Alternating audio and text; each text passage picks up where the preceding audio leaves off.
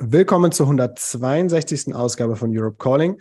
Mein Name ist Maximilian Fries und ich bin Geschäftsführer von Europe Calling. Ganz besonders begrüße ich heute unsere Gäste, die ich später dann genau noch vorstelle und die hier alle schon im Bild seht.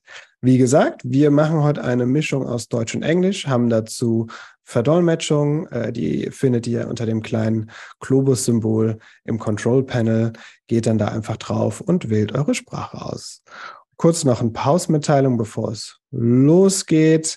Dazu blende ich euch auch eine Folie ein, damit ihr seht, was heute so passiert. Und ähm, wir beginnen mit äh, kurzen Input-Statements äh, unserer vier Gäste und gehen dann in die Diskussion. Werden, werden nicht alle zehn Minuten lang dauern.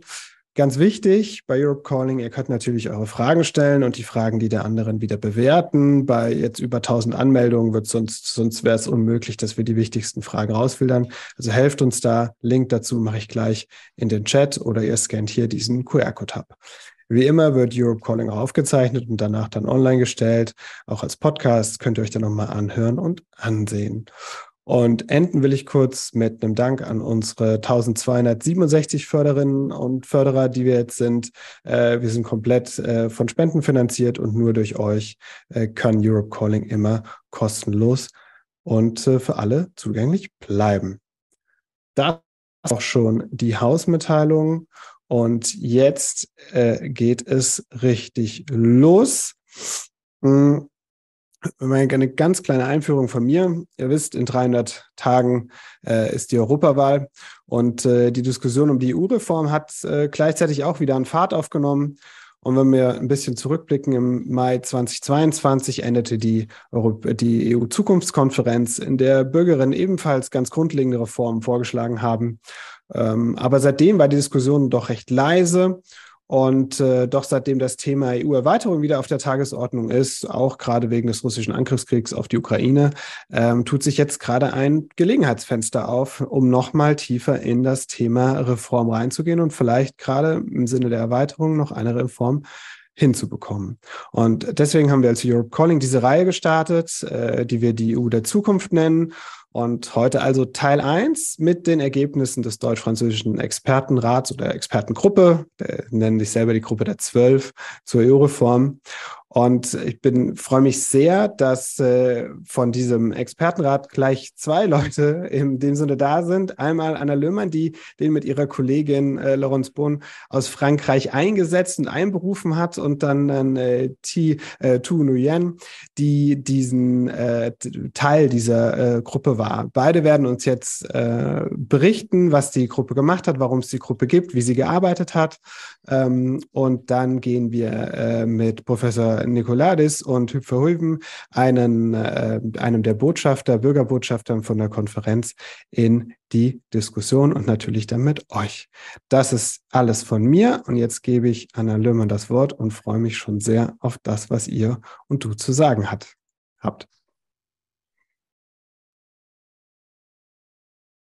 Ja, äh, vielen Dank äh, erstmal für die Einladung, vielen Dank für das Interesse bei allen, die da sind. Äh, ich würde jetzt äh, vielleicht auf Deutsch anfangen, wenn das okay ist, und dann später auf Englisch äh, äh reden. Äh, dann ähm, kriegen die Einführung ähm, alle so einmal mit.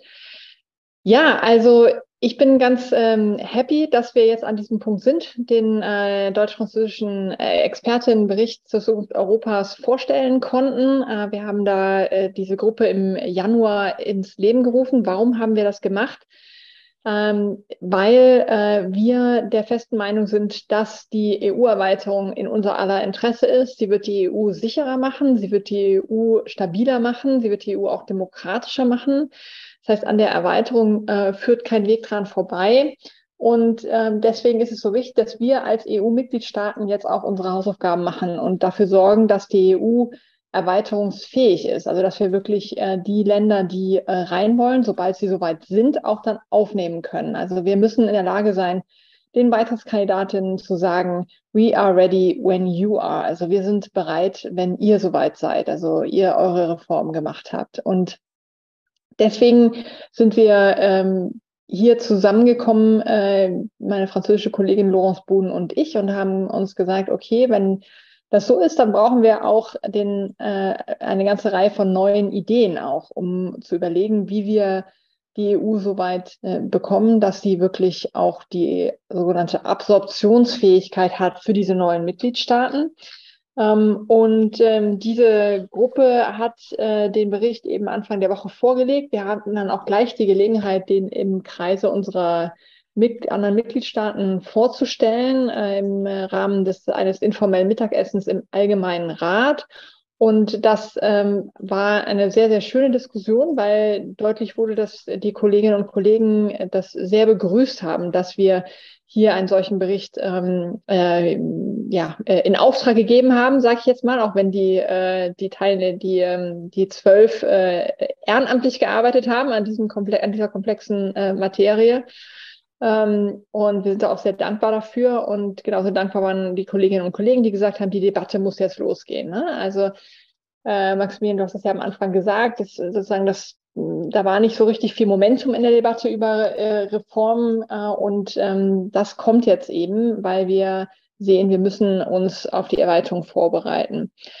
Äh, in, auf diesem Pfad sind mir drei Dinge besonders wichtig. Das eine ist, dass wir wirklich die Erfolgsgeschichte der EU-Erweiterung hier fortsetzen. Äh, wir müssen äh, sicherstellen, dass die Zukunft äh, der Ukraine, von Moldau und auch der Länder des westlichen Balkans wirklich in der EU ist. Und gleichzeitig müssen wir als EU, ähm, die 30 oder mehr Mitglieder haben, ha hat, wirklich auch handlungsfähig weiterhin sein. Das heißt, wir müssen unsere ähm, Entscheidungsverfahren so re reformieren, dass wir ähm, auch ähm, effizient sind und auch äh, stark sind. Ähm, und äh, zudem ist wichtig, dass Demokratie und Rechtsstaatlichkeit wirklich auch das Fundament unserer Union bleiben. Äh, und äh, das sowohl bei gegenwärtigen als auch bei zukünftigen Mitgliedern. Das ist ein ganz wichtiger Punkt. Und hier können wir uns, glaube ich, noch etwas äh, verbessern. Die Expertengruppe hat äh, zum Teil ähm, sehr ähm, äh, anspruchsvolle und zukunftsweisende Vorschläge gemacht, zum Teil sehr pragmatische. Und einige von diesen pragmatischen können wirklich äh, auch ohne Vertragsänderung ähm, adressiert werden, sofort. Ähm, weil, wie auch viele meiner Kolleginnen und Kollegen im Rat immer betonen, ja im Lissabon-Vertrag bereits die Möglichkeit sozusagen einer gewissen Flexibilität angelegt worden ist. Ne? Und ähm, deswegen sagen immer viele, the Lisbon Treaties um, are um, enlargement proof, also der Lissabonner Vertrag ist ist äh, sozusagen schon bereit für die Erweiterung. Und meine Antwort ist dann immer, okay, dann lass uns jetzt mal zeigen, dass es auch wirklich so ist. Und hier hat auch die Expertinnengruppe einige Vorschläge gemacht, zum Beispiel die qualifizierte Mehrheitsentscheidung auf ähm, im Prinzip alle Bereiche auszudehnen. Ähm, da äh, kann Tu ja gleich noch was zu sagen. Ähm, bei uns äh, Regierungsposition bisher ist, das äh, vor allen Dingen in einigen Bereichen in der gemeinsamen Außen- und Sicherheitspolitik zu versuchen. Wir sind auch sehr offen für äh, Steuer im Steuerbereich äh, und ähm, versuchen auch eine Debatte anzustoßen, dass wir nicht in allen Punkten des Erweiterungsprozesses immer wieder einstimmig entscheiden müssen. Also wenn Kapitel geöffnet werden und solche technischen Sachen.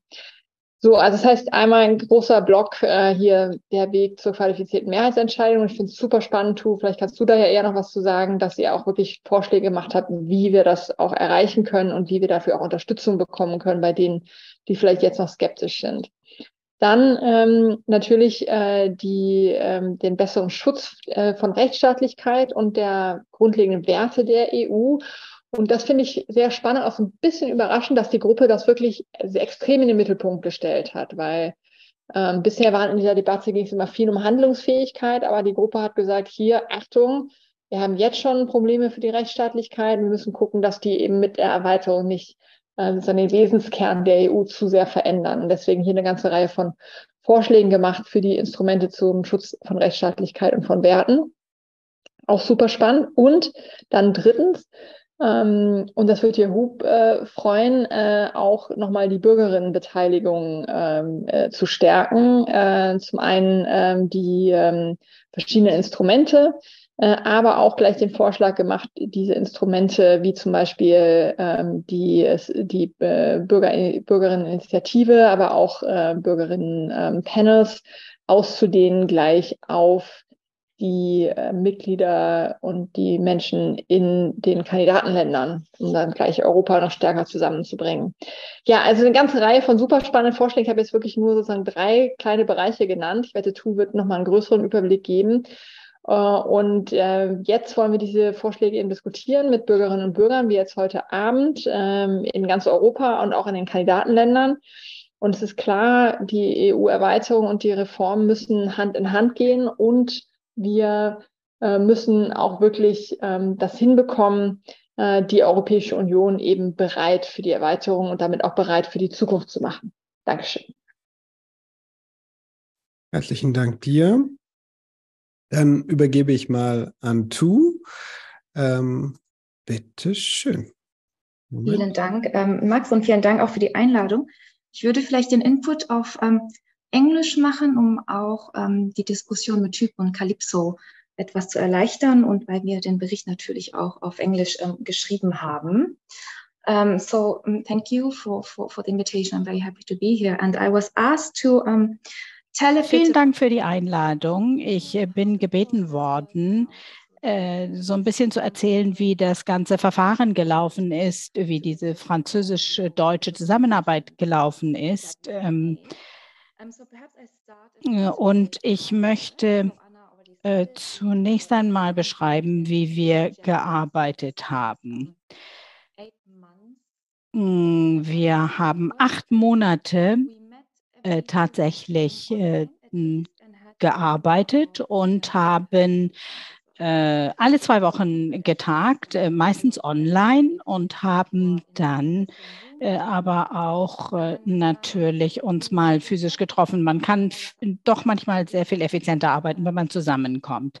Wir haben dann immer in einem Raum das alles gemeinsam diskutiert in kleineren Untergruppen, französisch-deutschen Gruppen und dann haben wir anschließend das auch in der Gruppe der zwölf natürlich äh, besprochen. Das haben wir für jedes Thema so gehandhabt. Äh, und äh, ich muss sagen, äh, dass es wirklich überhaupt gar keine Spaltung gegeben hat, äh, äh, keine französisch-deutsche Spaltung. Wenn es jetzt Trennungslinien gegeben hätte oder Konflikte, dann eher zwischen einzelnen Sachverständigen vor dem Hintergrund ihrer eigenen Kenntnisse und Erfahrungen, aber es hat nie eine Trennungslinie gegeben zwischen den äh, Franzosen und den Deutschen. Und wir haben natürlich von Anfang an auch gewusst, dass diese Erweiterungs- und Reformdebatte definitiv eine europäische Debatte sein muss. Es ist eine Debatte, die man in Europa und über Europa hinaus führen muss. Und dass wir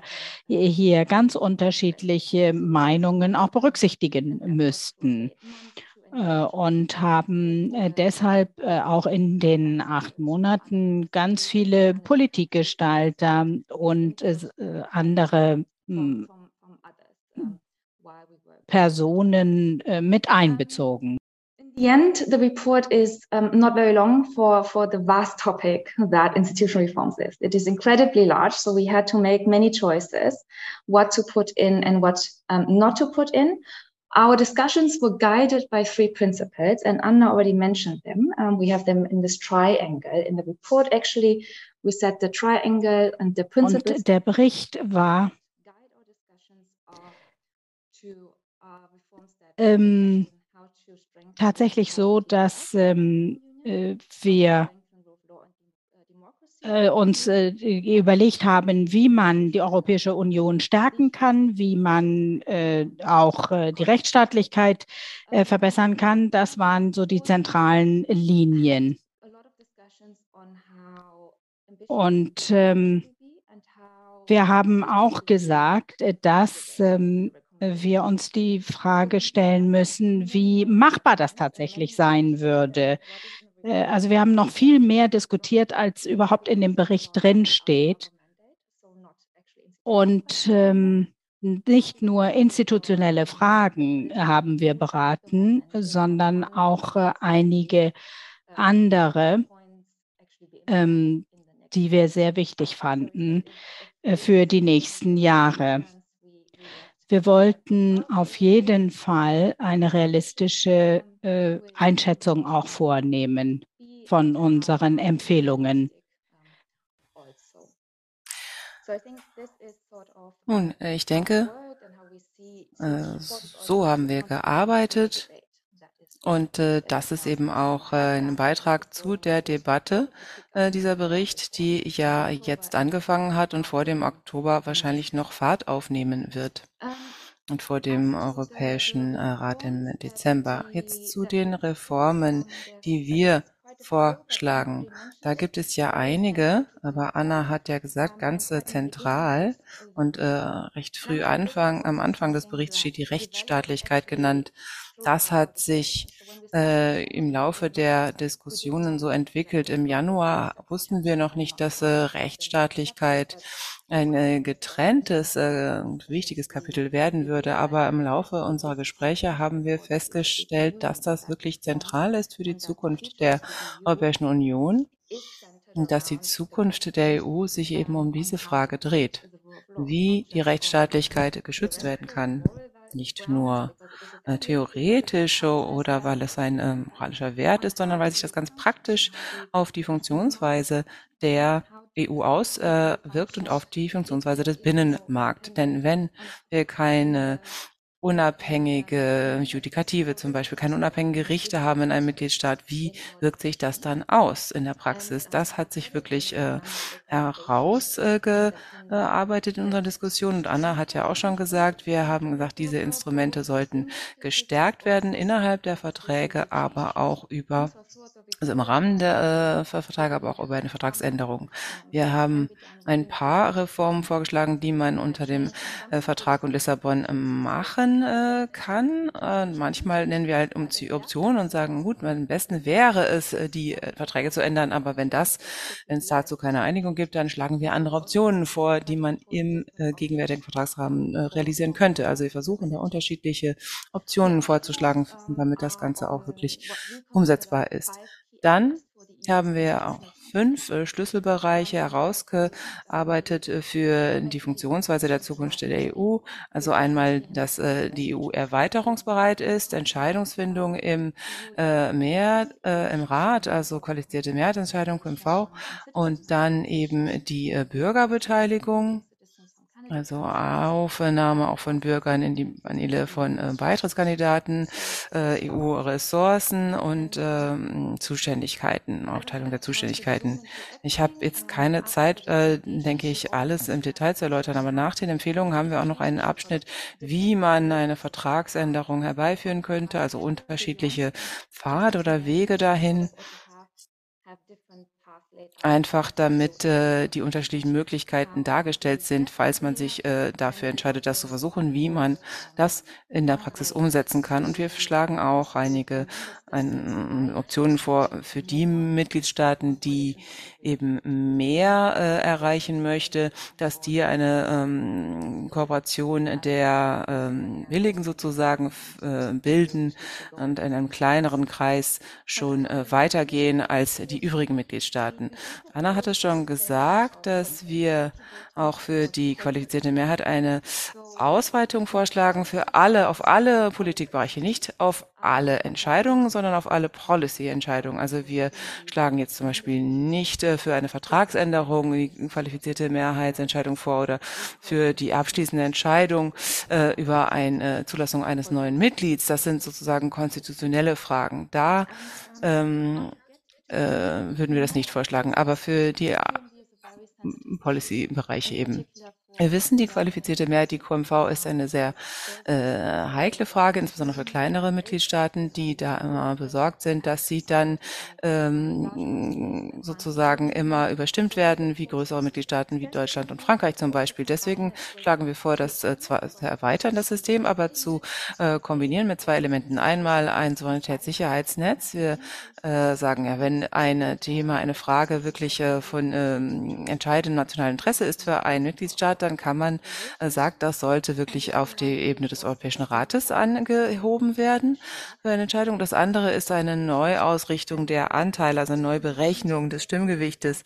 Da haben wir uns die Anteile der großen Mitgliedstaaten, das Stimmgewicht angeschaut. Was äh, geschaut, was ist denn die äh, blockierende Mehrheit auch äh, Frankreich und Deutschland? Können sie mh, gemeinsam eine ähm, Blockade formen und wie würde sich das ändern, wenn die EU ähm, noch äh, größer wird?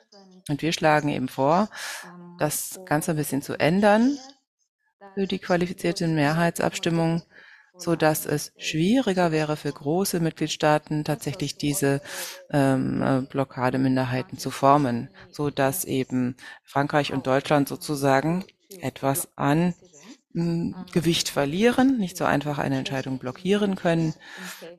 Also dass man es zugunsten der kleinen Mitgliedstaaten ein bisschen verschiebt und damit ihren Anliegen äh, entgegenkommt äh, ihre Besorgnis ein bisschen ausräumt, dass sie sonst immer überstimmt würden. Ich weiß nicht, wie viel Zeit ich noch habe. Ich habe noch eine Reihe, wir haben noch eine Reihe von anderen Empfehlungen ausgesprochen, zum Beispiel jetzt äh, noch vor den Europawahlen äh, haben wir noch Empfehlungen ausgesprochen für die elektronische Wahl für das Europäische Parlament.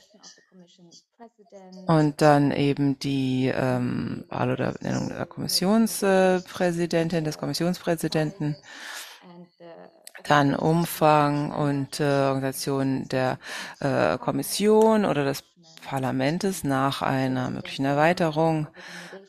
Dazu haben wir auch noch eine Reihe von Empfehlungen. Manche wären eben für jetzt, manche für später, manche im Rahmen der bestehenden Verträge, manche außerhalb. Gut, dabei belasse ich es jetzt und vielleicht äh, kann ich dann auf die anderen Empfehlungen noch im Rahmen der Diskussion zurückkommen. Thank you very much. I'm just switching my language now too, so I can speak English. I need to do that on, on two PCs. Eben. Kurz etwas umschalten. Also. Sie äh, haben ja am Ende etwas angesprochen, das Anna auch angesprochen hatte und das wohl äh, recht relevant wäre für die anstehende Diskussion, nämlich das Thema der Bürgerbeteiligung. Eine stärkere Bürgerbeteiligung. Vielleicht äh, ein paar Worte dazu, ein, zwei Minuten im Detail, äh, was Sie da als Gruppe für die Bürgerbeteiligung vorschlagen. Ja, so als ähm, Follow-up zur Konferenz in Zukunft Europa, zur KOFE, haben wir auch darüber gesprochen, wie man da die Bürgerdemokratie da und die partizipatorische Demokratie stärken kann und wie man äh, die Verknüpfung zwischen äh, Partizipation und Repräsentation hin herstellen kann. Das ist ja ähm, sehr interessante Herausforderung. Und wir sagen, die vorhandenen partizipativen Instrumente sollten äh, ganz eng an die EU-Entscheidungsfindung geknüpft werden, sodass wir äh, das wirklich stärken, also auch mit Bürgerpanelen und äh, EU-weite Bürgerpaneele eben. Das sollte institutionalisiert werden für eine bessere Visibilität. Und ähm, mehr Diskussionen, breiteren Diskussionen um eben europäische Politik äh, und auch Themen wie zum Beispiel Vertragsänderung, Erweiterung, ähm, so dass diese Gespräche nicht nur zwischen Experten und zwischen Mitgliedstaaten, zwischen den Institutionen stattfinden, sondern die Bürger eben mitgenommen werden nicht nur in äh, die Bürger der Union, sondern auch die Bürger der Beitrittskandidaten. Das sollte also ein Instrument sein, die Bürger wirklich darauf vorzubereiten, was kommt und äh, die Gesellschaft als Ganzes sozusagen vorzubereiten, also alle Akteure in diesem äh, Prozess der Reform und eben auch Erweiterung der EU. Wir sehen das als äh, sozusagen ein äh, Vorbereitungsinstrument auch für eine Erweiterung äh, so dass das ein inklusiver Prozess wird, äh, in dem alle Teilhabe haben, sowohl in den Mitgliedstaaten und auch in den Beitrittskandidaten. Dankeschön.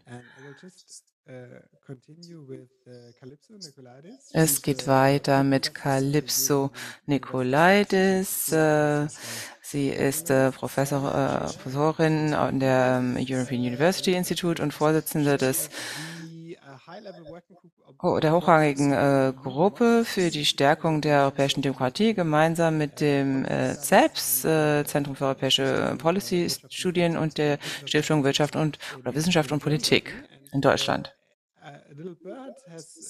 Und äh, ich habe gehört, dass äh, da gerade eine Sitzung stattgefunden hat und Sie sich auch auf Empfehlungen geeinigt haben. Also da freue ich mich sehr, jetzt von Calypso zu hören, was Sie äh, halten von diesen ähm, Vorschlägen, von denen wir gerade gehört, von der äh, französisch-deutschen Expertengruppe und vielleicht auch den, die davor gehört haben. Und äh, Calypso arbeitet ja auch ganz äh, äh, ähm, eng äh, an den äh, der Odyssee äh, Europa äh, mit uns zusammen. Da geht es auch um Bürgerbeteiligung. Vielleicht können Sie dann am Ende oder im Rahmen der Diskussion auch dazu etwas sagen. Calypso. Dankeschön. Danke, dass Sie da auf die, die Stimmen, die Sie da gehört haben, äh, dass Sie dem geglaubt haben, denn das stimmt. Es gab diese Sitzung. Also, es gibt ja viele in Europa, die zu diesem äh, großartigen Gericht etwas äh, sagen können. Aber ja, wir äh, haben da ein bisschen parallel gearbeitet. Selbst hat eigentlich beiden Gruppen mitgeholfen. Ich denke, wir sind uns einig, die anstehenden europäischen Wahlen äh, werden die Erweiterungswahlen werden. Also, dass man die EU umdenkt wegen der Erweiterung. Und da gibt es eben, wie so sozusagen ein Yin und Yang. Mm, ein, Sie haben jetzt gerade von Anna und Hu gehört zur institutionellen Reform, wie man äh, sich da vorbereiten kann, damit die Union das packen kann, größer wird. Und wir haben uns eher konzentriert auf Demokratie aus Sicht der Bürger und auch ähm, sozusagen auf das Thema Transparenz und Zugänglichkeit äh, zur Macht äh, für Bürger, denn darum geht es ja. Wer hat Zugang zur Macht bei der Demokratie? Also die beiden Gruppen fassen auch zusammen. Ein bisschen überlappt sich das auch. Ich äh, spreche jetzt heute ein bisschen über äh, diese Brücke zwischen uns, aber vielleicht werde ich es ja auch ein bisschen enttäuschen, Max. Ich werde nämlich ähm, nicht gegen irgendetwas argumentieren, was ich im Bericht gelesen habe oder gehört habe äh, von Anna und Tu. Ich habe nur vielleicht ein paar Fragen, äh, die vielleicht auch das Publikum interessieren könnten. Also, Anna hat es ja sehr deutlich gesagt, äh, von Anfang an ein Ziel des Berichts. Also, was sind die Hindernisse für eine besser funktionierende EU? Äh, da müssen wir wirklich äh, effektiv äh, handeln. Aber das Ganze ist auch sehr pragmatisch und Tu hat das ja ganz deutlich gemacht in der Präsentation, ganz pragmatisch. Was können wir konkret machen? Und äh, genau das brauchen wir jetzt. Also, ich äh, bin schon einverstanden und viele von uns sind sicherlich einverstanden mit vielem, was wir gehört haben oder wenn das klingt gut, aber es gibt doch drei Gruppen mindestens, äh, die äh, da vielleicht Fragezeichen hätten oder wo man sich fragt, was macht man mit denen? Zunächst mal die äh, Regierung der Mitgliedstaaten. Also Anna vertritt natürlich die deutsche Regierung, ja, und äh, hat zusammengearbeitet mit der französischen Regierung an dem Bericht, aber viel von dem Bericht, das sagen sie so schön äh, graduell und ähm, man könnte äh, jetzt äh, eventuell die Verträge ändern, äh, Verträge ändern müssen oder nicht, aber Regierungen wollen das ja nicht. Sie äh, schrecken vor Vertragsänderungen immer stark zurück. Und deswegen äh, war ich äh, da interessant. Also äh, da frage ich mich eben, wie interessiert sind die Kollegen wirklich daran, tatsächlich äh, die Verträge zu ändern? Also ganz pragmatisch gesehen. Das Europäische Parlament ist da ganz anders. Sie haben ja selbst einen Bericht, sehr Ehrgeizbericht verabschiedet und werden äh, viele diese Dinge auch äh, begrüßen. Secondly, this is France and Germany. Ja, und dann ist das natürlich an zweiter Stelle Frankreich und ähm, äh, Deutschland. Äh, ich bin absolut dafür. Äh, ich äh, bin da sehr mit äh, vertraut. Aber die meisten Mitgliedstaaten sind da eher äh, etwas ähm, zögerlich, wie sie das finden sollen, wenn Deutschland und Frankreich äh, zusammenfinden und etwas vorschlagen, selbst wenn es nur die Arbeit einer Arbeitsgruppe ist. Also man darf nicht vergessen, die Befürchtungen von kleineren äh, Mitgliedstaaten im Osten, im Süden, äh, am Rande der Europäischen Union, und werden die das auch so übernehmen? Und der dritte äh, Punkt, das ist äh, äh, tatsächlich äh, der Titel dieser großartigen Serie Power to the People. Ja, das ist natürlich äh, super äh, interessant. Hope wird, äh, wird sicherlich noch dazu etwas zu sagen haben. Power to the People. Aber wie kommen wir dahin? Wie machen wir damit weiter? Und kommen wir überhaupt dahin? Und äh, die Regierungen sind da ja auch relativ skeptisch. Da sind sie auch überhaupt nicht äh, Experten. Ich denke, dass letztlich die eigene Lebenserfahrung auch der Grundstein für die Weisheit ist, die man in etwas mit einbringen kann. Und vielleicht kann ich noch mal die drei Bereiche im Einzelnen herausgreifen, die Anna angesprochen hat. Da geht es zuallererst natürlich natürlich mal um die qualifizierten Mehrheitsbeschlüsse. Und natürlich sind wir auch alle der Meinung, dass man das Veto aufgeben sollte, äh, dass man nicht die, auf die Einstimmigkeit weiter absetzen sollte, äh, weil es natürlich sehr viel effizienter ist, mit qualifizierter Mehrheit abzustimmen. Aber es gibt ja auch Gründe, warum das noch längst nicht eingeführt worden ist. Darüber ist ja schon seit Ewigkeiten diskutiert worden. Die Kleinstaaten sind da doch eher äh, Sorg, mit Sorge äh, dabei, äh, denn sie möchten äh, doch nicht ihre Macht verlieren, ein Vetorecht ausüben zu können. Und das heißt, man muss auf sie zugehen.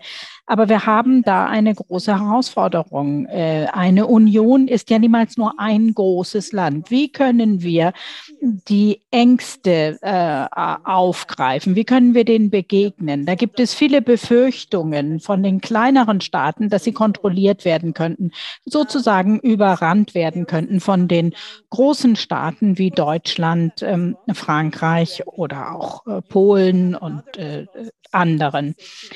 Und dann gibt es noch äh, dieses, äh, diese Idee mit dem Souveränitätssicherheitsnetz. Und dann sagen die Mitgliedstaaten, okay, meine Souveränität ist mir aber nun wirklich absolut wichtig. Vielleicht können Tu und Anna ja nochmal erklären, wie man sich so ein Souveränitätssicherheitsnetz äh, vorstellen sollte. Und dann sind wir letztlich wieder auf die Grundlinie zurückgeworfen. Wann ist etwas wirklich ein Souveränitätsrecht? Wann ist es das nicht? Ähm, geht es um das Interesse von Gruppen von Mitgliedstaaten oder äh, um Einzelne? Und da wird es sicherlich sehr viel zu diskutieren geben. Und dann noch eine letzte Frage zu diesen ganzen Fragen. Hm, Einstimmigkeit gegenüber äh, äh, Mehrheitsbeschlüsse, äh, dass es da vielleicht konzentrische äh, Gruppen geben sollte, die, die Kerngruppe, dann gibt es äh, die Euro, das Eurogebiet, dann gibt es die assoziierten Mitgliedstaaten und die größere europäische politische Gemeinschaft. Aber wir wissen doch schon seit längerer Zeit, dass Europa eigentlich so gar nicht ist. Es gibt Staaten, die gehören zu Schengen, aber die gehören nicht woanders dazu. Und das sind auch nicht solche Kreise. Äh, ein, äh, ein Staat äh, ist vielleicht äh, äh, ähm, arm, weil er in einer Hinsicht ist aber hochmilitarisiert. Und in das scheint mir doch alles sehr hierarchisch äh, zu sein. Und äh, ich äh, frage mich, ob das Publikum das wirklich auch so betrachtet, ob das nicht ein bisschen zentralistisch ähm, gedacht ist von Frankreich und Deutschland äh, in diesen konzentrischen Zirkeln äh, oder Ringen äh, vorzugehen. Aber das können wir ja vielleicht in der Diskussion auch noch ein bisschen klären. Und natürlich ist diese große Frage der qualifizierten Mehrheitsbeschlüsse für uns sehr, sehr wichtig. Aber äh, ob das große, breite Publikum sich darum schert, wie solche Beschlüsse zustande kommen, ist das wichtig für die Bürgerinnen und Bürger, ob das mit ähm, Mehrheitsbeschlüssen oder mit Einstimmigkeit erzielt wird. Und dann ähm, haben Sie noch einen zweiten Punkt angesprochen, die Rechtsstaatlichkeit. Und der Bericht ist äh, unglaublich gut. Äh, wenn wir schon einen Haushalt haben, dann könnte man zumindest die Konditionalität einführen, dass die Werte, die Grundwerte eingehalten werden. Das ist wunderbar. Aber wer, wer entscheidet das und wie? Da gibt es die nationalen Berichte über die Rechtsstaatlichkeit. Die könnte man vielleicht auch sehr scharf kritisieren. Ein Mitgliedstaat wie Frankreich kommt da ganz leicht davon, obwohl die äh, Justiz in Frankreich auch Probleme hat.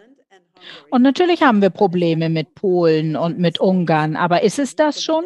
Nein, ähm, äh, die Mitgliedstaaten müssen im Prinzip auch alle gleich behandelt werden. Ich habe ein ganzes äh, Buch darüber geschrieben, äh, dem Bürgerleitfaden zur Rechtsstaatlichkeit. Also das ist ein Thema, was mich wirklich passioniert und es ist natürlich ein wichtiges Thema.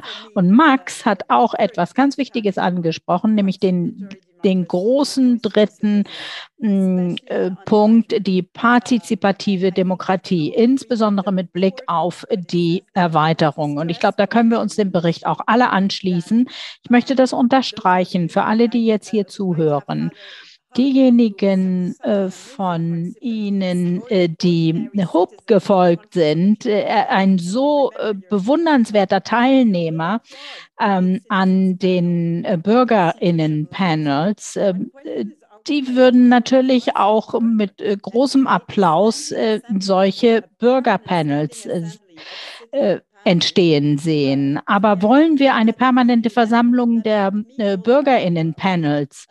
Einführen, äh, so dass das nicht hier und dort irgendwo punktuell entsteht, sondern dass etwas, äh, etwas Permanentes ähm, entsteht. Ähm, und, ähm, äh, und darum geht es ja letztlich ähm, auch, äh, wenn es äh, um die demokratische äh, Bürgermitbestimmung geht. Ich glaube, dass wir äh, tatsächlich pushen müssen, äh, damit äh, im Erweiterungsprozess Kosovo, Albanien, Bosnien, Serbien solche Bürgerversammlungen massenweise durchführen müssten und dass sie dann jeweils das Land treffen, das gerade die Ratspräsidentschaft innehat, damit dieses ganze Ökosystem eingeführt werden kann und zwar nicht über die Regierung, über das Gespräch mit der Regierung, sondern über das Gespräch mit den Bürgerinnen und Bürgern, damit diese Stimme auch ankommt. Äh, was diese Stimme dann allerdings macht mit Europa, das wissen wir natürlich nicht. Wie weit wollen wir da gehen, zu versprechen, äh, dass äh, diese Bürgerinnen-Empfehlungen wirklich eine Wirkung zeigen in Europa? Denn in Europa haben äh, weder das Parlament noch der Europäische Rat äh, das äh, äh letzte Wort. Äh, das wird geteilt und das ist schon ein riesiges Anliegen. Vielen Dank, Calypso. Äh, ich glaube, wir müssen jetzt das Webinar auf mindestens vier Stunden Laufzeit erweitern, weil wir so spannende Themen hier angesprochen haben. Und wir haben schon eine ganze Menge Fragen von den BürgerInnen, die auch äh, in diese Richtung gehen. Und äh, damit haben sie dann auch den Nagel auf den Kopf getroffen. Und außerdem haben sie einen wunderbaren, eine wunderbare Brücke geschlagen zu. Äh, äh, der als niederländisches äh, Zufallsmitglied äh, an der Konferenz über die Zukunft Europas teilgenommen hat. Verhoeven, er ist, man hat ihm applaudiert im Plenum und er hat auch im letzten Dezember ein äh, Schreiben unterzeichnet, ähm, in dem äh, relativ äh, scharfe Forderungen an äh, die Kommission und an den Rat herangetragen wurden, weil sie nicht besonders glücklich gewesen sind über den Umgang mit den Empfehlungen von den Bürgerinnen-Panels. Und äh, deswegen möchten wir jetzt gerne auch äh, Hüb hier begrüßen. Dankeschön, Max, für die Einladung und für die ähm, Vorstellung. In der Tat habe ich an der äh, Konferenz über die Zukunft Europas teilgenommen als Bürgerinnenbotschafter. Am 9. Mai, ich habe das nachgeguckt, das war vor 500 Tagen, äh, ist ähm, äh, die Konferenz abgeschlossen worden mit 49 Empfehlungen. Und wir haben seinerzeit schon gewusst, dass viele von den Vorschlägen auch einen großen politischen Willen benötigen, um umgesetzt zu werden. Zum Beispiel, weil äh, Vertragsänderungen notwendig sein würden. Das waren die komplizierteren Fälle. Wenn man jetzt zurückblickt, ist es natürlich gut, äh, dass äh, tatsächlich diese äh, deliberative Demokratie immer noch äh, auf äh, der Tagesordnung steht. Es sind äh, viele Pläne auch äh, entwickelt worden. Es gibt äh, tatsächlich sehr viel Willen, äh, dass diese Vorsätze umgesetzt werden. Und ich finde es gut, dass die Konferenz über die Zukunft Europas nicht in Vergessenheit geraten ist. Und die französisch-deutsche Initiative ist ein Beispiel, dass das auch beweist. Und ähm, nun kann man nur hoffen, dass die Sachverständigenempfehlungen auch umgesetzt werden. Man hat sich sehr viel auseinandergesetzt mit mit der Durchführbarkeit der Vorschläge in den nächsten Jahren. Und der Bericht hat äh, ein paar vielversprechende Empfehlungen formuliert. Und ich bin zuversichtlich, dass äh, daraus auch neue Gesetze entstehen. Und außerdem ist äh, dieses Gespräch mit den Bürgerinnen und Bürgern eine Bereicherung für die Politik und für die Demokratie. Es gibt sechs Wege, um Vertragsänderungen umzusetzen. Und das sagt doch auch etwas aus über die Methodologie dieser Arbeitsgruppe. Die qualifizierte Mehrheitsabstimmung ist äh, äh, zum Greifen nah, denke ich, äh, damit Europa tatsächlich entschlossene Schritte tun kann und nicht immer einfach Diskussionen oder politische Entscheidungen sozusagen in Geiselhaft genommen werden. Dann ist die Rede von Opt-out-Möglichkeiten. Bedauerlicherweise haben wir das ja auch erleben müssen, dass es Mitgliedstaaten gibt, die äh, darauf ganz besonders scharf sind. Äh, wir müssen auch dafür sorgen, äh, dass wir uns hier nicht korrumpieren lassen. Qatargate hat gezeigt, wie korrumpierbar doch viele sind. Ähm, auch die Politik ist davon natürlich nicht verschont. Und deswegen ist es gut, ein Gremium einzurichten, das für Redlichkeit und Transparenz Transparenz zuständig sein soll. Wir brauchen eine Zusammenarbeit ähm, auf der Ebene von äh, europäischen Gesetzen. Mm, und ähm, ich denke, dass wir auch an Bürgerinnen und Bürger denken müssen, äh, die äh, durch den Brexit äh, quasi mehr oder minder benachteiligt worden sind. Es ist gut, dass die Bürgerbeteiligung hier erwähnt wird. Das ist auch ein ganz großer Schritt nach vorne in meinen Augen. Und nachdem ich den Bericht äh, gelesen habe, äh, dachte ich, dass er sehr vielversprechend ist, aber das bedeutet noch lange nicht, dass er auch verwirklicht wird. Das hat ja nicht so viel mit dem Bericht an sich zu tun. Äh, aber ich möchte doch darauf hinweisen, dass viele Bürgerinnen äh, befürchten, dass das der übliche Weg ist. Ähm, nach neun Monaten haben wir einen offenen Brief äh, an die Kommission und den Rat geschickt. 80 TeilnehmerInnen der Konferenz für die Zukunft Europas äh, haben unterzeichnet, einfach um sich zu vergewissern, dass die Vorschläge auch umgesetzt werden. Die Feedback-Session hat nämlich nicht allzu viel Vertrauen erweckt. Jetzt haben wir erneut geschrieben an die spanische Ratspräsidentschaft, um sicherzustellen, dass die Vorschläge nicht vergessen werden. Und äh, auch der Bericht äh, aus der französisch-deutschen Sachverständigengruppe sollte daran erinnern, dass diese Vorschläge umgesetzt werden müssen, auch wenn sie politisch sehr ehrgeizig sind, wie zum Beispiel Änderungen äh, des äh, Vertrags. Es gibt immer, es gibt immer Gründe, alles auf morgen zu verschieben, aber heute ist eigentlich auch ein guter Tag, um damit zu beginnen. Das sollte, sollte uns die Demokratie wert sein. Ja, danke schön. Wunderbar. Mm, äh, ähm, und ich glaube, wir haben jetzt sehr, sehr viele.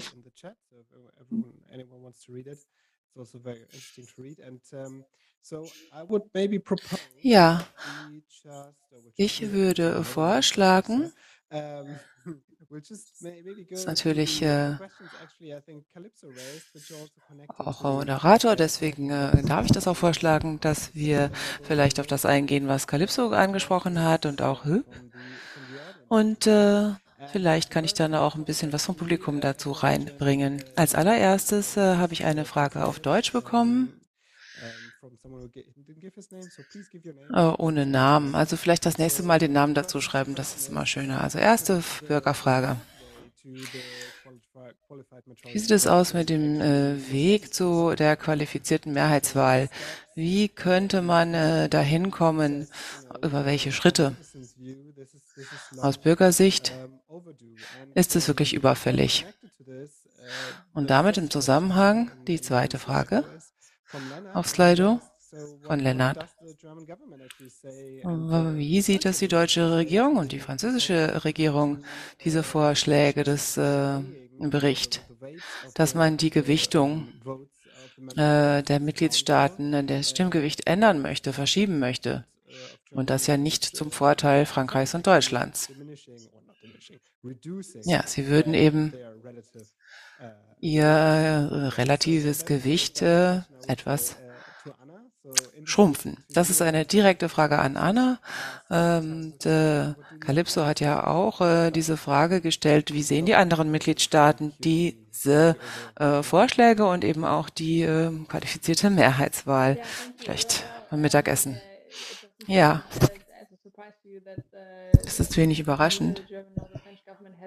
Weder die deutsche noch die französische Regierung hat irgendwie Position bezogen hat äh, dazu. Wenn man zurückblickt auf die letzten äh, Arbeiten an den Verträgen, da sind Deutschland und Frankreich in die entgegengesetzte Richtung gegangen. Aber darum geht es jetzt ja nicht, sondern zunächst mal zeigt äh, die Aufnahme dieser Frage ja sehr deutlich, dass das nicht ein Bericht ist äh, im Auftrag der deutschen und französischen Regierung, um nochmal das äh, durch Experten belegen zu lassen, was ohnehin ihre Position ist. Und zweitens, wie immer in Europa, müssen wir ein Paket finden, das für alle gut ist, also ausgewogen ist.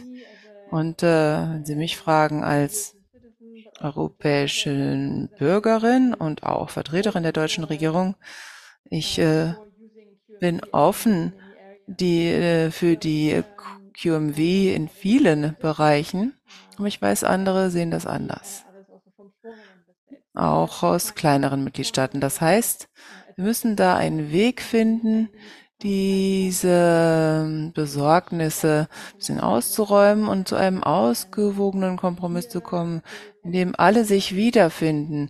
Da äh, gibt es eine Reihe von äh, Vorschlägen im Rahmen dieses Berichtes, ein Sicherheitsnetz, aber auch andere Vorschläge.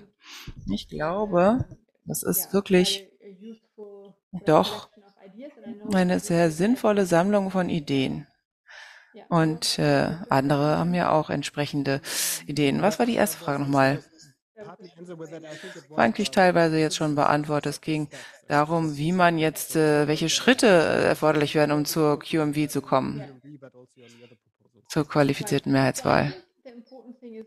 Auch zu den anderen äh, Vorschlägen. Also wichtig ist, dass wir erstmal losgehen, um irgendwo anzukommen, dass wir uns nicht einfach nur zurücklehnen und sagen, äh, jetzt müssen wir erstmal warten, bis die Beitrittskandidaten soweit sind und dann können wir anfangen, darüber nachzudenken, wie wir uns äh, bereit machen als EU, sondern dass wir jetzt schon anfangen, äh, darüber zu sprechen, wie wir da unsere Hausaufgaben machen. Und da stehen eine Reihe von sehr interessanten Sitzungen an. In der nächsten Woche reise ich nach Spanien äh, zu einem informellen Rat allgemeine Angelegenheiten. Da wird es auch ausführlich um das Thema gehen. Die Staats- und Regierungschefs treffen sich in ein paar Wochen in Granada auch äh, zu dem Thema, wie man Vorbereitung auf die Erweiterung.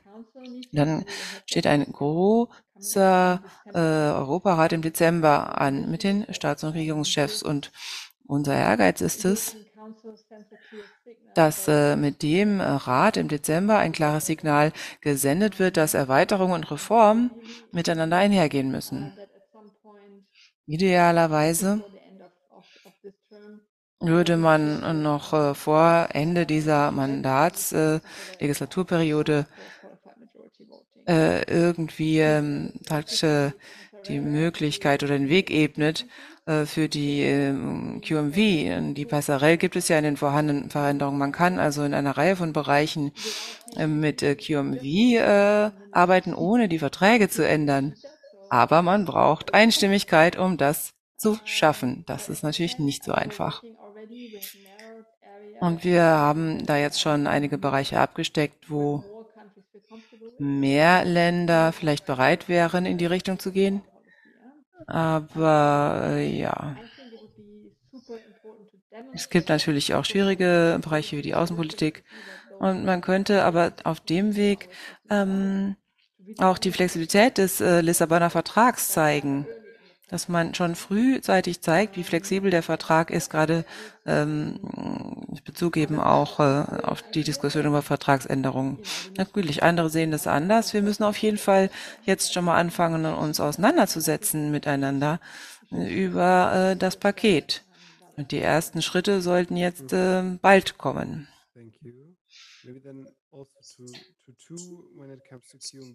Jetzt die Frage an Tu, äh, QMV. Eine Frage betraf ja die äh, Sicherheitsnetze. Welche Details schlagen Sie da vor? Wie würde so etwas aussehen? Wer entscheidet das? Ist das dann eine Art Veto 2.0 oder wie genau stellen Sie sich das vor? Zunächst mal freue ich mich sehr, äh, Calypso, dass es nichts gibt, mit dem Sie nicht einverstanden waren im Bericht. Das freut mich. Die Frage zum Sicherheitsnetz ist natürlich eine gute Frage. Also Artikel 31 der Satz 2 des AUVs ist da die Grundlage. Das gibt es also schon, damit das eben auch einfacher ist und ähm, auch leichter verdaulich, damit wir nicht Neues kommen. Das funktioniert dann wie folgt. Wenn ein Mitgliedstaat der Ansicht ist, dass eine Frage von äh, ausschlaggebendem nationalen Interesse ist, kann er beantragen, dass das an den Europäischen Rat ähm, äh, übertragen wird. Das muss aber vom Rat in qualifizierter Mehrheitsentscheidung entschieden werden. Das ist also kein zweites Veto. Also man kann eben beantragen, dass das auf Ebene des Europäischen Rates entschieden wird, weil es dem äh, Mitgliedstaat so wichtig ist, wird aber dann auch mit QMV äh, entschieden. Und dann hat Calypso gefragt, warum sollte es die Bürger interessieren, wie der Rat abstimmt mit diesen mm, seltsamen Zahlen. Vielleicht ist es ihnen nicht so wichtig, ob man da 60 oder 65 Prozent hat und was da die Anteile sind, der QMV-Anteile, aber ich glaube, dass es ihnen durchaus wichtig ist und auch äh, wichtig sein sollte, ob die EU effizient ist, ob sie Entscheidungen treffen kann und ob ein einzelner Mitgliedstaat alles lahmlegen kann. Denn dieses äh, Weggehen von der äh, Einstimmigkeit hat natürlich auch immer damit zu tun, der Frage, ob ein einzelner Mitgliedstaat in der Lage sein sollte, Entscheidungen zu blockieren oder ob eine größere Koalition äh, für Änderungen da äh, reichen sollte. Ich glaube, das ist eine wichtige Frage. Und das unterstreicht ja eben auch äh, ähm, diese Frage der Handlungsfähigkeit und besseren Effizienz der EU. Da geht es nicht um, um obskure Zahlen, sondern um, um etwas äh, recht Konkretes. Das ist aber nur einer von vielen Vorschlägen. Diese Zahlen kann sich auch verschieben. Und äh, QMV und Einstimmigkeit, das ist ja keine binäre Entscheidung. Da gibt es ja noch mehr Möglichkeiten und äh, Abstimmoptionen äh, und so viele Vorschläge, die man machen könnte. Aber die dem zugrunde liegende Frage ist eben, kann die EU handeln? Ist der Rat entscheidungsfähig? Das ist eine ganz entscheidende Frage und ich denke von Interesse für allen. Für alle. Und äh, Max, soll ich die anderen Fragen auch schon beantworten oder noch warten? Vielleicht bleiben wir noch bei der Frage äh, QMV momentan. Ich schaue mir gerade die Fragen an und versuche zu schauen, ob äh, die Bürger dazu noch weitere Fragen haben. Die wichtigsten Fragen haben Sie, glaube ich, beantwortet. Also vielleicht können wir dann tatsächlich zum nächsten Thema kommen. Calypso hat sich gemeldet und vielleicht auch nochmal, ja, es war ja auch Ihre Frage. Wie sehen Sie das dieses Sicherheitsnetz, ist das ein guter Vorschlag, das so äh, zu machen und dann eben auch äh, über QMV zu entscheiden auf Ratsebene? Ist das eine zufriedenstellende Antwort? Ja, im großen Ausmaß schon. Und wie Tu gesagt hat, das ist eben pragmatisch. Das äh, baut auf etwas auf, was wir schon haben.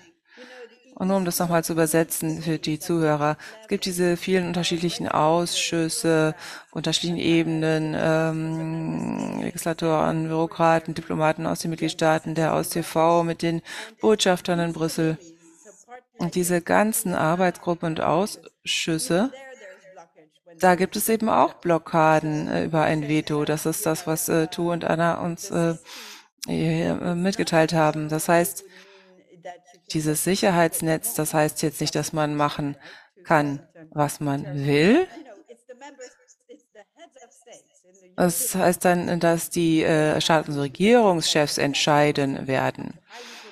Und das wird dann sehr, sehr politisch, wenn ein Mitgliedstaat sagt, das gefällt mir überhaupt nicht, ist das nicht so einfach zu ignorieren auf der Ebene.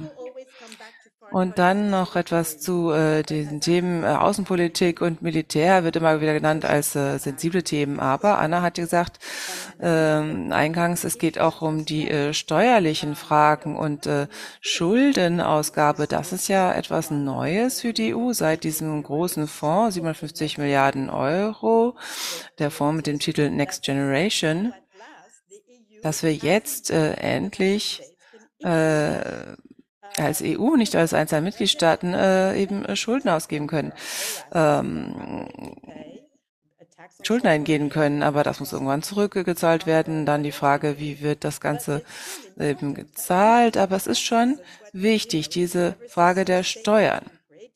Also seit unsere Staaten entstanden sind, ist es uns sehr, sehr wichtig, äh, wie es mit den Steuern aussieht, wie viel äh, wir zahlen müssen, wie viel äh, kommt, reinkommt an Einnahmen.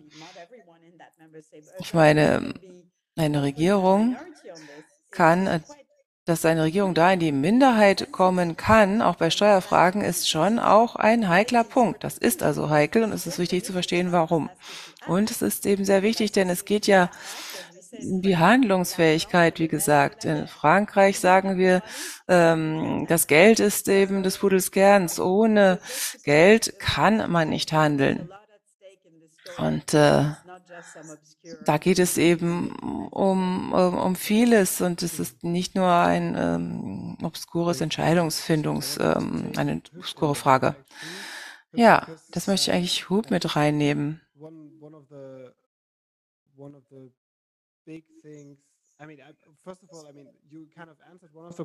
Eine der Fragen haben Sie eigentlich auch beantwortet, eine der Fragen von Calypso und gesagt, diese Mehrheitsabstimmung war ganz oben auf der Liste äh, der Forderungen auch äh, der Kofe.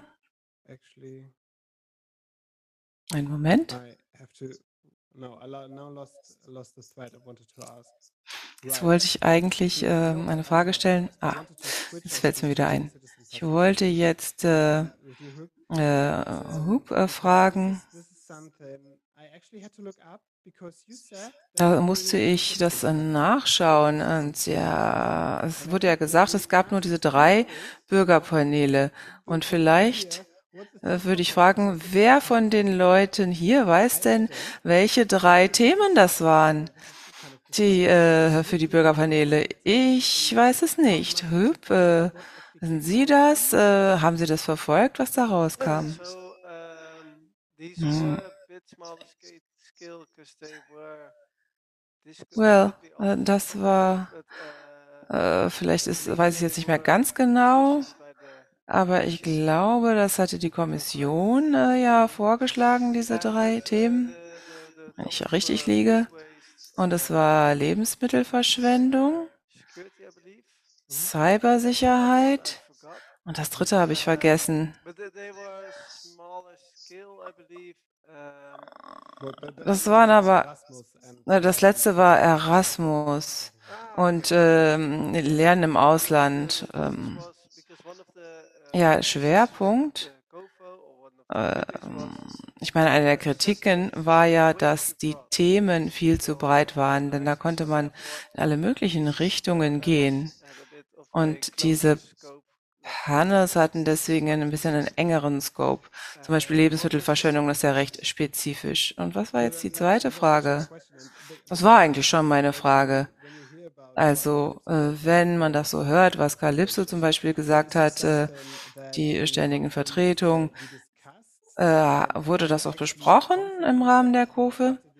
Und äh, sind Sie da zuversichtlich, dass die Kommission ähm, hat ja diese kleinen Themen ausgewählt und es gab dann auch nur drei äh, Sitzungen dazu. Wie zuversichtlich sind Sie denn, dass die Kommission da tatsächlich äh, offen wäre dem gegenüber, was da vorgeschlagen wurde?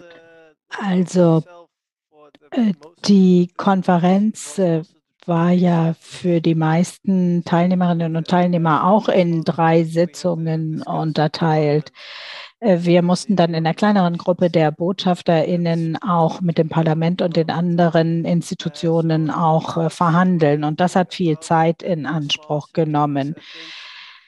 Ähm, ich weiß nicht, äh, wie das, wie man sich das vorstellen sollte. Wenn man das natürlich ein bisschen kleiner macht, dann kann man definitiv auch äh, etwas ähm, effektiver diskutieren. Äh, aber ne, äh, wenn man das in einer permanenten Struktur einführen möchte, dann in welcher Form?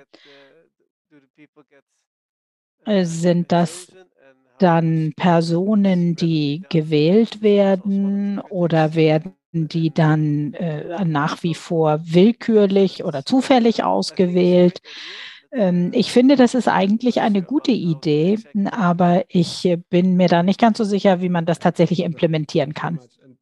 Ja, vielen Dank. Ich möchte das jetzt auch noch mal äh, an Tu zurückspielen, denn viel wird jetzt auf Slido auch äh, danach gefragt, diese Bürgerinnen-Panels äh, was wird denn da tatsächlich im Bericht vorgeschlagen? Auch Anna kann dazu vielleicht noch mal was sagen. Diese drei kleinen äh, Panels, ähm, die sind ja vielleicht nicht unbedingt der Weg nach vorn. Tu. Naja, wir haben äh, eigentlich vorgeschlagen, Bürgerpanels häufiger zu nutzen, um die Bürgerinnen stärker mit einzubeziehen. Und das auch äh, zu verbinden mit einer Ratspräsidentschaft, äh, dass man äh, dadurch die Bürgerinnen äh, mit einbeziehen kann in äh, die Tätigkeit der Institutionen. Das muss so ein bisschen Hand in Hand gehen. Wie kann man äh, das miteinander verknüpfen? dass diese äh, Bürgerinnen-Panels äh, diskutieren, aber äh, die Institutionen das in ihrer Arbeitsweise auch berücksichtigen können. Und das äh, gilt natürlich auch für die Kandidatenländer, äh, damit man so ein bisschen diese Konvergenz dieser Diskussion äh, gewährleisten kann. Also ich habe das auch gelesen, aber wie soll diese Verbindung zu den Institutionen aussehen? Ich konnte mir das figürlich nicht vorstellen.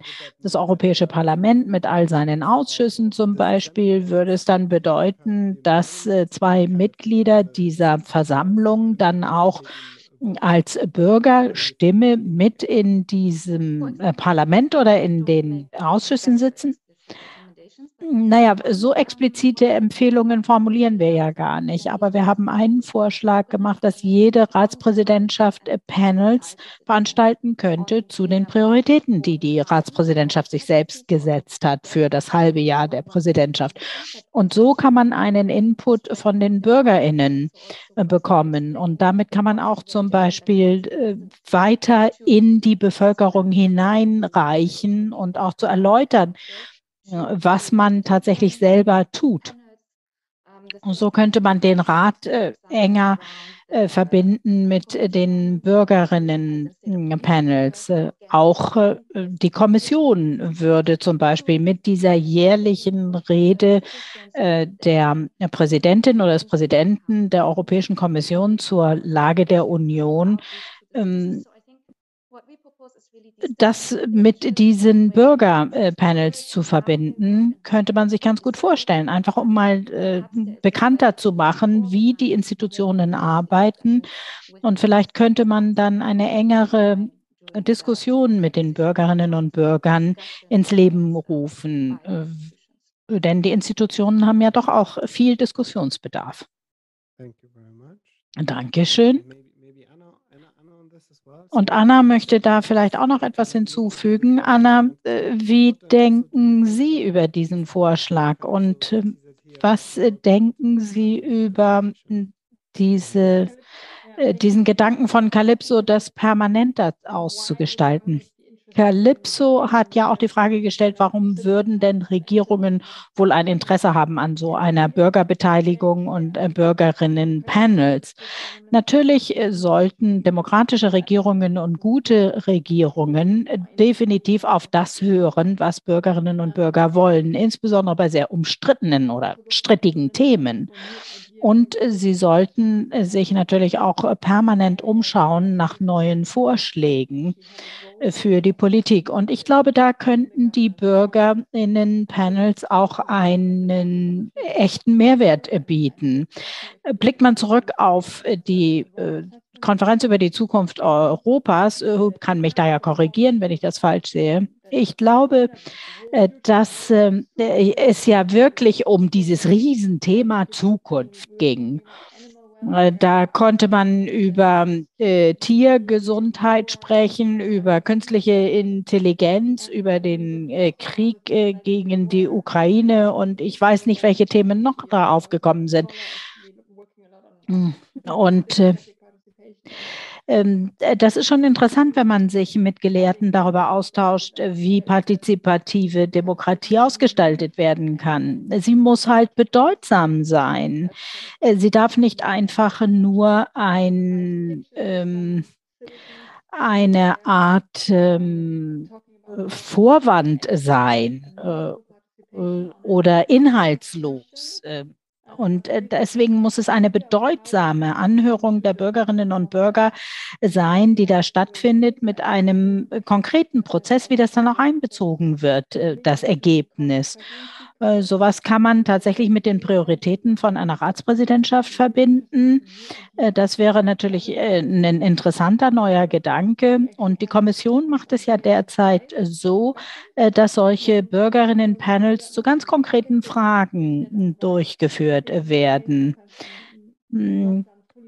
Da wird dann mal ähm, quasi die Öffentlichkeit als Resonanzboden genutzt. Und so etwas kann man auch in großen, äh, strittigen äh, Themenkomplexen machen.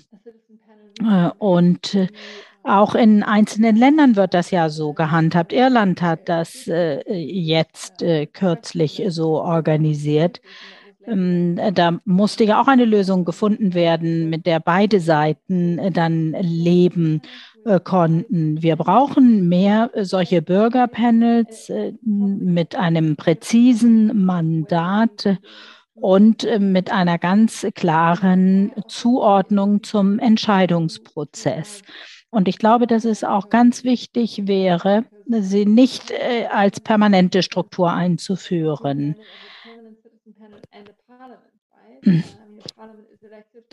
Äh, das Parlament wird ja jeweils für vier oder fünf Jahre gewählt. Äh, das sind die Volksvertreter.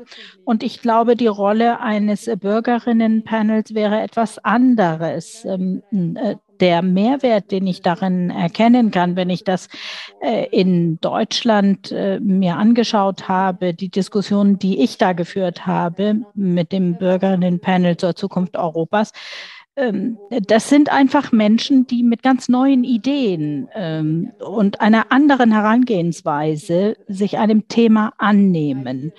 Ähm, und so würde ich also äh, einen Citizens Panel, also einen Bürgerinnen Panel nicht unbedingt für fünf Jahre bilden, sondern das vielleicht auch eher äh, freiwillig machen. Aber Calypso schüttelt den Kopf.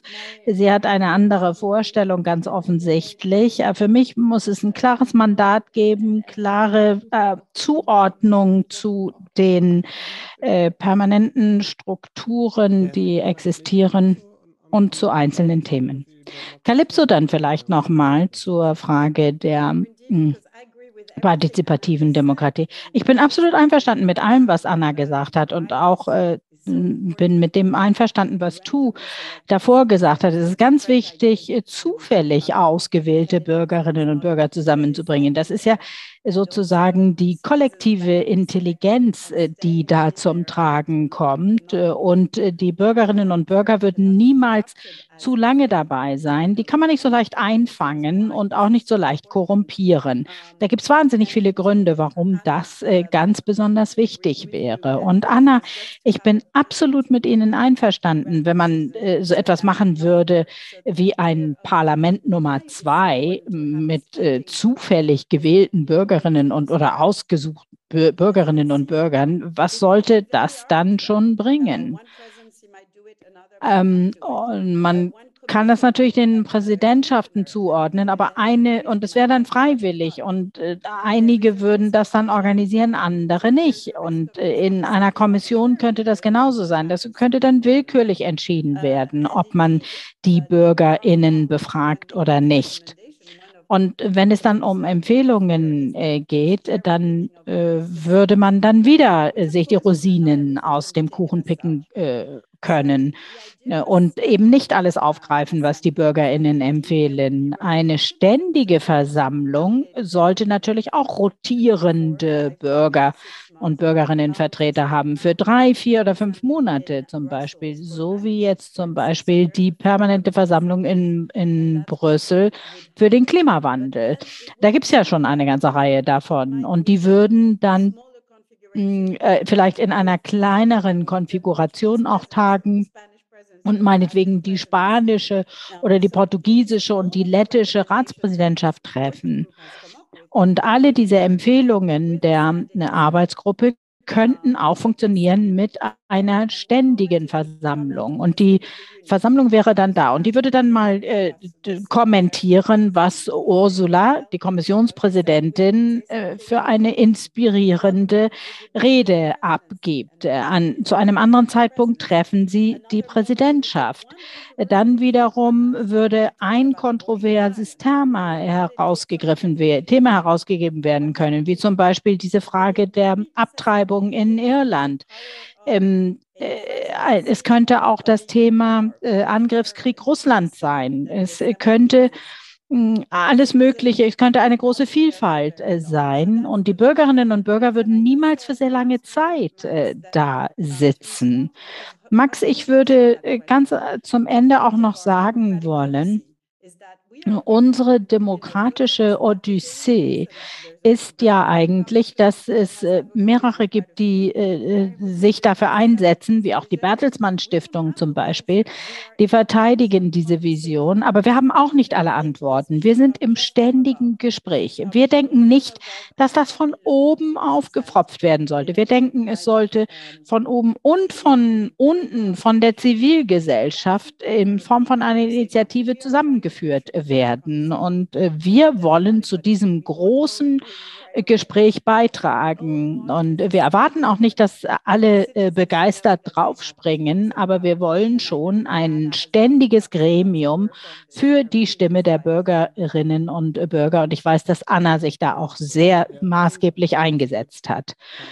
Ja, ich glaube, das war ein gutes Abschlusswort äh, zum zur Frage äh, der demokratischen Mitwirkung durch Bürgerinnen und Bürger durch solche Panels. Aber ich würde noch ganz gerne noch ein paar äh, ganz allgemeine Fragen aufgreifen. Katharin äh, Hahn-May fragt Anna, aber auch, äh, glaube ich, die anderen Panelisten sagt, In äh, Ungarn wurden einige dieser Vorschläge als eine Art Brainstorming aufgegriffen, äh, wo es um äh, die Frage der äh, Zusammenarbeit ähm, in der EU geht und wie sollte man wohl damit umgehen. Diese konzentrischen Kreise, äh, die äh, Integrationsfrage hatten wir ja auch schon mal äh, besprochen.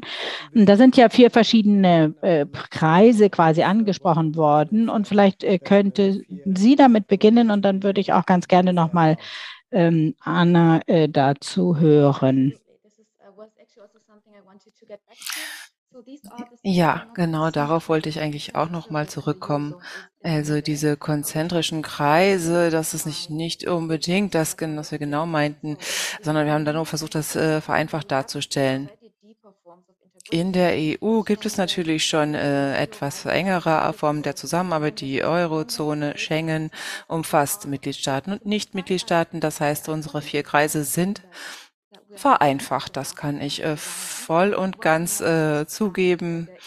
So war es jetzt nie, auch nicht gemeint, dass es ein Kerneuropa gibt äh, in der Mitte um die Eurozone, sondern wir wollten einfach auch eine Antwort äh, geben auf unsere Fragen zur Rechtsstaatlichkeit. So kam es äh, zu diesen Kreisen über unsere Gespräche zur Rechtsstaatlichkeit und eben die Frage, wie viel Integration ist denn möglich?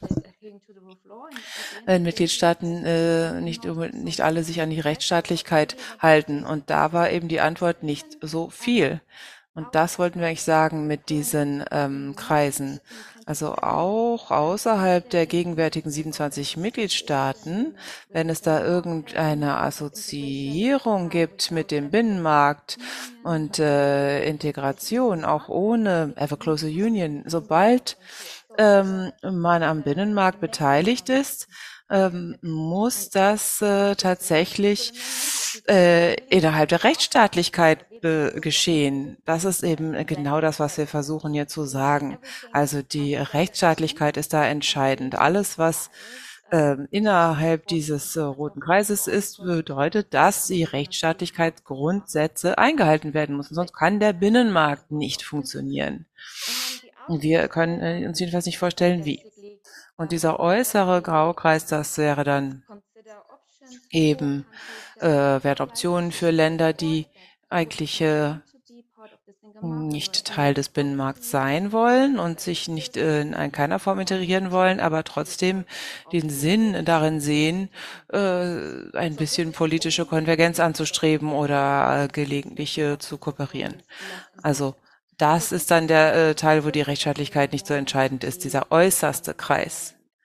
Das heißt, diese Kreise ähm, sollen eigentlich nur darstellen, in welchen Bereichen die Rechtsstaatlichkeit eine große Rolle spielt und nicht unbedingt eine Aufteilung der sozusagen der Mitgliedschaft der EU ähm, ähm, aussehen könnte. Also es ist überhaupt nicht hierarchisch gemeint, auch wenn ich natürlich verstehe, wie man auf den Gedanken kommen könnte, dass es so gemeint ist. Ich hoffe, dass es im Bericht dann äh, besser rauskommt, wie wir das äh, da erläutert haben, aber das ist äh, wirklich der Grund. Was dieser unterschiedlichen Arten äh, der Integration angeht. Integrationstiefen, dass wir eben schauen, was kann man machen an Integration innerhalb der Rechtsstaatlichkeit und was kann man noch außerhalb nur machen. Ja, vielleicht, äh, Anna, vielleicht dazu und eben die Frage von Katalin und äh, die Stimme Ungarns, dass sie irgendwie rausgedrängt werden. Wie äh, stellt sich das denn da in Gesprächen mit Kollegen? Also im Vergleich zu vielen anderen Vorschlägen, die es momentan äh, gibt, denke ich auch, dass der Bericht der Gruppe, ähnlich wie Tu es erläutert hat, da recht konservativ ist zu den Fragen. In den Medien jetzt wird ja stark abgestellt auf diese vier Kreise, was eine schöne Grafik ist und so weiter. Aber wenn ich mir das anschaue, es ist eigentlich eine Beschreibung dessen, was wir gerade haben. Jetzt schon, grafisch. Wir haben die äh, EPC, die Europäische Politische Gemeinschaft, ganz außen. Wir haben auch äh, diese assoziierten Mitglieder. zum Beispiel mit der Schweiz und Norwegen, um das jetzt mal so zu nennen, assoziiert. Und dann haben wir die EU, die Europäische Union, manchmal eben äh, Koalition der äh, Willigen und dann haben wir Schengen und Eurozone etc. Das heißt, äh, die gegenwärtige Debatte geht jetzt eigentlich eher in die Richtung, äh, Länder in den Binnenmarkt äh, zu holen, wenn sie noch keine Vollmitglieder sind, solche Fragen. Das heißt,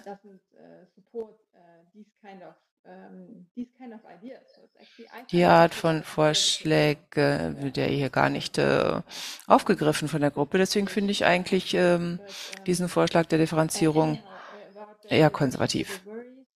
Aber jetzt die Frage zu der Besorgnis äh, Ungarns.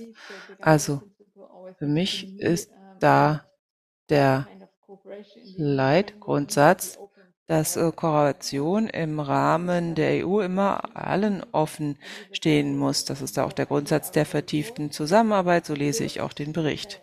Steht also immer allen offen. Wenn bestimmte Normen eingehalten sind. Und da ist eben das Problem der Rechtsstaatlichkeit. Ähm, da gibt es dann eben Probleme mit der Einhaltung der Rechtsstaatlichkeit. Äh, das ist aber ja ein Grundwert und das Grundkapitel in ähm, Beitrittsverhandlungen Grundwert der EU. Und es gibt unterschiedliche ähm, Wege, wie man Länder wie Ungarn sanktionieren kann, die gegen die Rechtsstaatlichkeit drastisch verstoßen. Und äh, diese Instrumente, äh, die sollen ja auch verbessert werden, im, beziehungsweise im äh, Bericht gibt es dazu mehrere Vorschläge. Also das geht einmal in die Richtung ähm, Sanktionen, äh, finanzielle Sanktionen, dass das Ganze aber auch schneller ähm, greifen kann, der ganze Verfahren. Dann haben wir das sogenannte Artikel 7 Verfahren. Und wenn man da alle Schritte durchläuft, kann ein Land seine Stimmrechte verlieren. Das haben wir schon. Und die Gruppe hat da eben auch Vorschläge gemacht für Vertragsänderungen, wie dieses Verfahren tatsächlich in der Realität auch ähm, erreicht werden kann. Ähm, Sie haben aber keinen Mechanismus vorgeschlagen, um Länder sozusagen aus der EU auszuschließen. Also diese Besorgnisse sind dann unbegründet, was den Bericht angeht und auch was äh, unsere Regierungsposition angeht.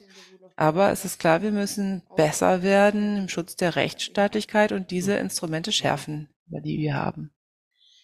Stärken.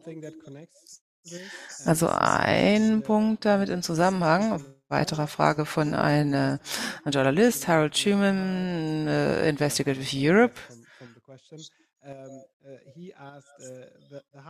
Hier steht nur Harald, aber ich kann es äh, raten, wer es ist. Er sagte, harte Kern, äh, also der, äh, der Kern der demokratischen Defizit ist ja, wie undurchsichtig die Entscheidungsfindung im Rat ähm, ähm, sind und in den Vorbereitungsgremien im Rat. Und so können Journalisten und Bürger nicht äh, genau wissen, was in Brüssel vorgeht. Also Mangel der Transparenz in der Entscheidungsfindung, insbesondere im Rat. Warum ist das nicht betont worden in Ihrem Bericht? Das ist eine Frage an Du. Wir haben das äh, ausführlich besprochen. Es gab ja den Teil zur Demokratie, also Transparenz im Rat, das haben wir auf jeden Fall besprochen. Aber viele Vorschläge mussten wir aus unterschiedlichen Gründen am Ende fallen lassen. Teilweise, weil wir einfach ähm, zum Ergebnis gekommen sind, dass die so schwer umzusetzen wären, dass äh, man besser andere Vorschläge zum Zug kommen lassen sollte. Aber das war durchaus auch Thema in unseren Gesprächen. Dann haben wir noch jetzt fünf Minuten. Ich versuche vielleicht mal hier jemanden zu Wort kommen zu lassen. Wir haben Jürgen, Hanke und Birgit, die sich äh, gemeldet haben. Jürgen hat die Hand gehoben. Jürgen, äh, Sie können gerne eine kurze Frage stellen. Bitte schön. Ihr Mikro einschalten. Sie müssen Ihr Mikrofon einschalten. Ich versuche das jetzt auch mit Birgit. Birgit, Sie können Ihr Mikrofon einschalten und eine Frage stellen, aber während wir darauf warten, möchte ich schon mal eine Frage, beziehungsweise ich habe noch eine Frage. Ewald äh, stellt hier eine Frage im äh, Publikum. Und zwar, warum, ich paraphrasiere, warum geht es äh, so äh, viel um Erweiterung hier? Die EU funktioniert ja in vielen Bereichen nicht gut. Und wir haben äh, große Schwierigkeiten mit der Rechtsstaatlichkeit. Vielleicht ist es nicht der Zeitpunkt für eine Erweiterung. Das ist ja eine sehr politische und strategische äh, Frage. Und ich habe mich darauf auch eingestellt. Und äh, meine Antwort ist, äh, das äh, geht auch zurück auf das, was äh, Calypso gesagt hat, äh, die Leute, die äh, wirklich in Brüssel arbeiten, für die ist die Erweiterung äh, durchaus ein äh, Thema und äh, sagen, da ist jetzt ein guter Zeitpunkt gekommen. Aber wenn ich mit Freunden und Familie in Deutschland spreche, dann finden äh, sie häufig, dass das nicht unbedingt etwas ist, äh, was den Menschen jetzt einfällt, dass das etwas ist, das gerade so ein bisschen an der Reihe ist. Erweiterung, ja, Ukraine vielleicht, aber hm, das muss ja erstmal äh, warten. Also der Bericht ist ja sehr stark darauf ausgestellt, dass man sich vorbereitet, einstellt auf die Erweiterung. Und Ewald hat das äh, ja in die Richtung gefragt und ich kann mich dem durchaus anschließen. Aus Sicht der Bürger ist Erweiterung jetzt nicht unbedingt das Erste, was auf der europäischen Agenda steht. Ähm, ja, kann äh, vielleicht äh, eine oder eine oder andere ähm, Podiumsteilnehmer etwas sagen und vielleicht kann man daran auch etwas ändern, denn es scheint ja eben kein großes Thema momentan zu sein obwohl es eben unser Thema ein bisschen heute ist. Anna erst und dann Calypso. Ja, es ist äh, wirklich ein Problem, dass wir öffentlich nicht so viel über die Erweiterung sprechen, obwohl in den Hauptstädten es jetzt der Konsens herrscht, dass das eine geopolitische Notwendigkeit ist, die EU zu erweitern, dass es uns sicher und stärker machen würde, wenn wir das tun. Denn wenn wir solche Länder wie Ukraine, Moldau etc., die Länder des westlichen Balkans rauslassen und andere Akteure Einfluss gewinnen, dann äh, bereitet das Schwierigkeiten und äh, die Bürger in diesen Ländern wollen äh, eben auch äh, Teil ausmachen dieser Gemeinschaft von Frieden und ähm, äh, der Union. Das heißt, es ist, liegt in unserem Interesse und im Interesse der Beitrittskandidaten, dass wir das äh, machen und die EU darauf äh, einstellen. Aber sie stimmt, dazu muss erstmal eine öffentliche Debatte stattfinden, damit die Menschen davon nicht äh, überfahren werden. Calypso, bitte. Zwei Punkte dazu. Einmal das wirklich wiederzuspringen, was Anna gerade gesagt hat. Dürfen nicht vergessen, vor 20 Jahren 2003 hatten wir diesen äh, Thessaloniki-Gipfel. Ich war da mit dem griechischen Vorsitz gearbeitet. Die Länder im Westbalkan, denen wurde versprochen, dass es jetzt relativ schnell gehen würde. Und jetzt 20 Jahre später äh, sind viele äh, Teile, der große Teil der Bevölkerung äh, verzweifelt. Russland ist sehr präsent und China auch und äh, es ist strategisch äh, ein Problem für die EU, es ist ein Problem für die Bevölkerung dort und die Erweiterung wird immer in äh, weite Ferne gerückt. Das ist jetzt ein ähm, entscheidender Zeitpunkt. Ein bisschen schade, dass wir einen Krieg erst brauchten mit der Ukraine, ähm, dass das jetzt wieder auf der Tagesordnung steht. Denn jetzt haben wir der Ukraine die Erweiterung äh, versprochen. Das kann man natürlich jetzt die Ukraine nicht äh, einfach vorziehen und die anderen rauslassen. Das heißt, es ist sehr, sehr wichtig aus all den genannten Gründen und bedingt sich gegenseitig und die ähm, Arbeitsgruppe sagt das ja eben auch in ihrer Einführung. Aber die Frage der Transparenz, für die Frage der Transparenz äh, führt mich auch zu, dazu zu sagen, all diese Reformen sind ohnehin erforderlich. Erweiterung hin oder her. Es wird noch wichtiger, wenn wir eine Erweiterung wollen, aber jetzt seit über zehn Jahren haben wir eine Polykrise, Permakrise, ständige Krisen, all diese Krisen, Euro, Migration etc., PP, und jetzt die ähm, Herausforderung der KI. Das führt dann häufig zu Dringlichkeitsentscheidungen, die im Notfall schnell und undurchsichtig getroffen werden. Natürlich dann, weil man schnell sein muss.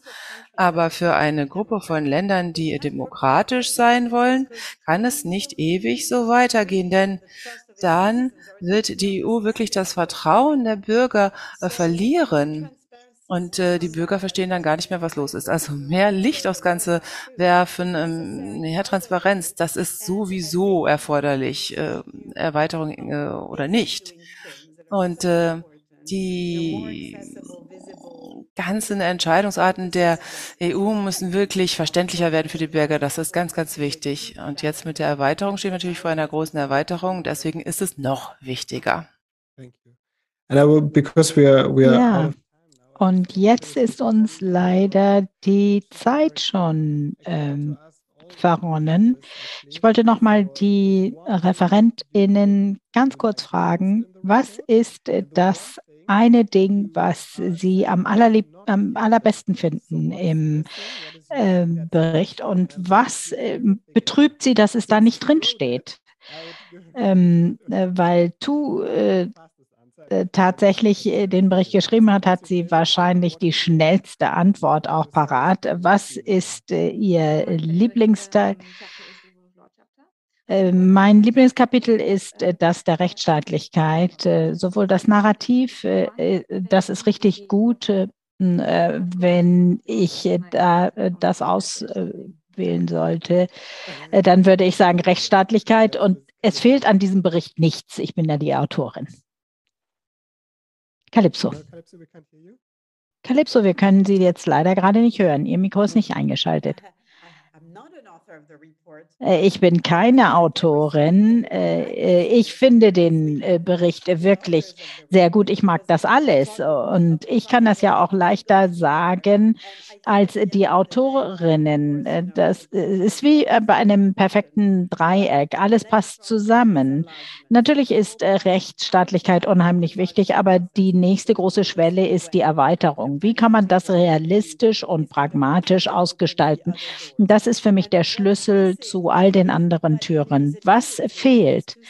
Äh, Und äh, Tu hat gesagt, nichts fehlt, aber man könnte da noch etwas vertiefen. Und ähm, das wäre die partizipative Demokratie äh, mit ihrer Verzahnung mit der Erweiterung. Das wäre mir sehr wichtig. Darüber haben wir ja auch gesprochen in den anderen Arbeitsgruppen. Dankeschön.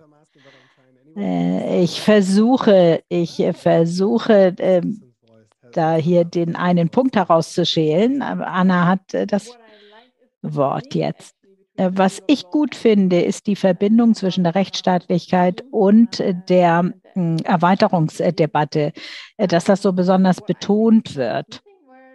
Was mir fehlt, ist, dass die Transnationalisten dann nicht auf und doch in einer Fußnote sind sie dabei.